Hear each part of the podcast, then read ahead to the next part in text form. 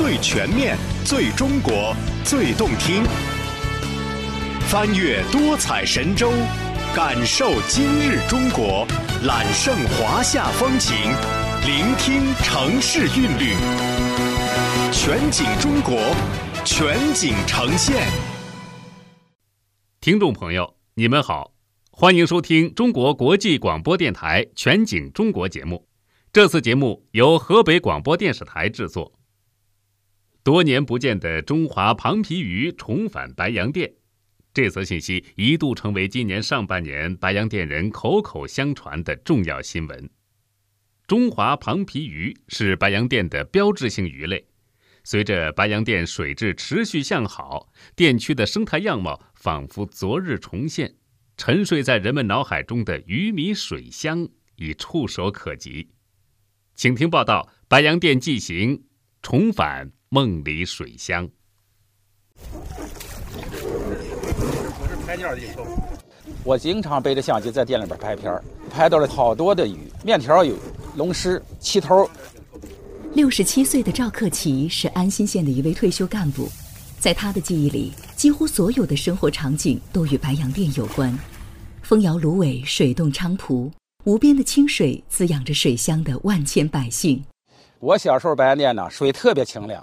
呃，一般的到店里边劳作的时候，那水清凉的什么呢？拿捧起来就可以喝。下边的鱼怎么游，什么样的鱼都能看得清楚。尤其是水浅的时候，一会儿就可以捞这么一篓子鱼。哎，那鱼特别多。赵克奇年轻时就迷上了摄影，在他眼里，家乡的这片水域美得像神话一般。时光虽已过去半个多世纪，谈起白洋淀，赵克奇依然一往情深。一如当年那个伴水而生的天真少年，也正是从他的口中，记者才第一次听到那一泓接天碧水为什么被称为白洋淀。白洋淀过去这个洋是绵羊的羊，为什么是绵羊的羊呢？原来的白洋淀的面积特别大，尤其是刮风的时候，掀起的波涛一波接一波，就像看到绵羊在奔跑一样，所以叫白洋淀。后来。演变成现在这个白洋淀带三点水的白洋淀。到了上世纪八十年代，地处九河下梢的白洋淀遭遇口渴、污染等威胁，水位下降，水质恶化，水鸟鱼群迅速减少。河北省生态环境科学研究院白洋淀研究中心主任李洪波，从二零零六年就开始了对白洋淀水环境的专门研究。他用数据记录了白洋淀水质的 V 字形变化。我们刚接手做白洋淀水质研究的时候，基本上都属于劣五类的水平。后来随着白洋淀治理的逐渐增强，尤其是雄安新区成立以后，白洋淀水质呢呈现了阶梯式的增长。二零一七年是劣五类，一八年达到了五类，二零一九年就到了四类，到了二零二一年全域达到三类，是近十年的最好，并且呢首次进入全国良好湖泊的行列。新进的家人们，为主播点点赞，拉拉人气好吗？邵小贝，昔日的白洋淀资深渔民，现在是安新县当红网络主播。和赵克奇一样，最令他魂牵梦绕的，始终是白洋淀那一汪清水。我是一个地地道道的白洋淀渔民，从小就爱捕鱼捉虾。后来家乡的变化是越来越大，天也蓝了，水也清了，又找到了小时候那种感觉。真的出气儿也匀实，看着家乡的变化越来越美，慕名来的游客也越来越多了。后来，现在城里也有个流行词儿叫“斜杠青年”，现在我也是跟斜杠青年是一样子的了，多项身份，干网络直播，还干民宿，另外呢还当导游。这就是咱们各种有的唱的叫“越过越好”，这真的是越过越好啊！店区的自然风光、水鸟游鱼、尾边蒲扇，都成了邵小贝的直播内容。一有功夫，赵克奇就长枪短炮加身，湖心岛、芦苇荡，甚至是小船上，他都会长时间安静的蹲守。有一次拍的一种鱼，我在相机里边放大一看，哎呦，这不是石包吗？学名叫庞皮。这种鱼终于回到它的故乡，都好几十年都不见了。现在它又重回到了白洋淀，说明白洋淀的水确实发生了变化。雄安新区设立以来，对白洋淀的修复和保护力度空前。从安新县城往西走，穿越一个个村庄，便来到了白洋淀首个入滇河口人工湿地——府河河口湿地。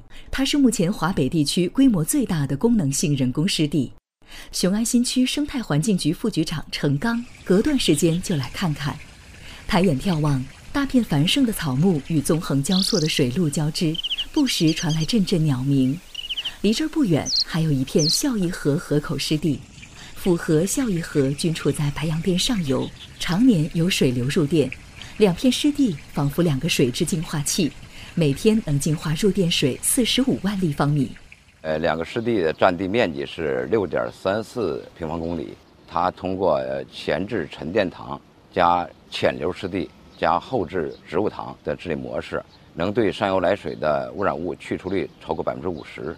是咱们雄安新区治理外源污染的一个大手笔。同时呢，在白洋淀区啊，多了两块大的这个湿地生态系统。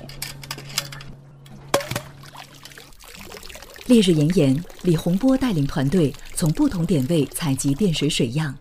两年来，白洋淀研究中心已制定出白洋淀流域高分辨率污染源排放清单，极大丰富了白洋淀生态环境基础数据库。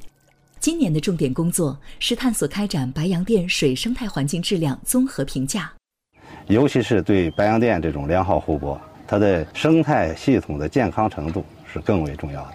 所以呢，在单一的水质指标的基础上，我们统筹了水生境、水环境、水资源、物种多样性等多种指标，构建了适合白洋淀的水环境综合评价指标体系。说这种评价方法呢？在北方草性湖泊也是一个首创。今年我们将在白洋淀进行全面的试用，未来有可能作为样板在全国进行推广。截至目前，白洋淀鱼类已恢复到四十四种，野生鸟类恢复到二百三十七种，天蓝水绿，鸟飞鱼跃，生机盎然。一个个人，一群群人，日复一日，只争朝夕，在忙碌，在奔跑。倾力付出，无怨无悔，因为在他们心中，一个比任何时候都美的白洋淀就在不远的前方向我们招手。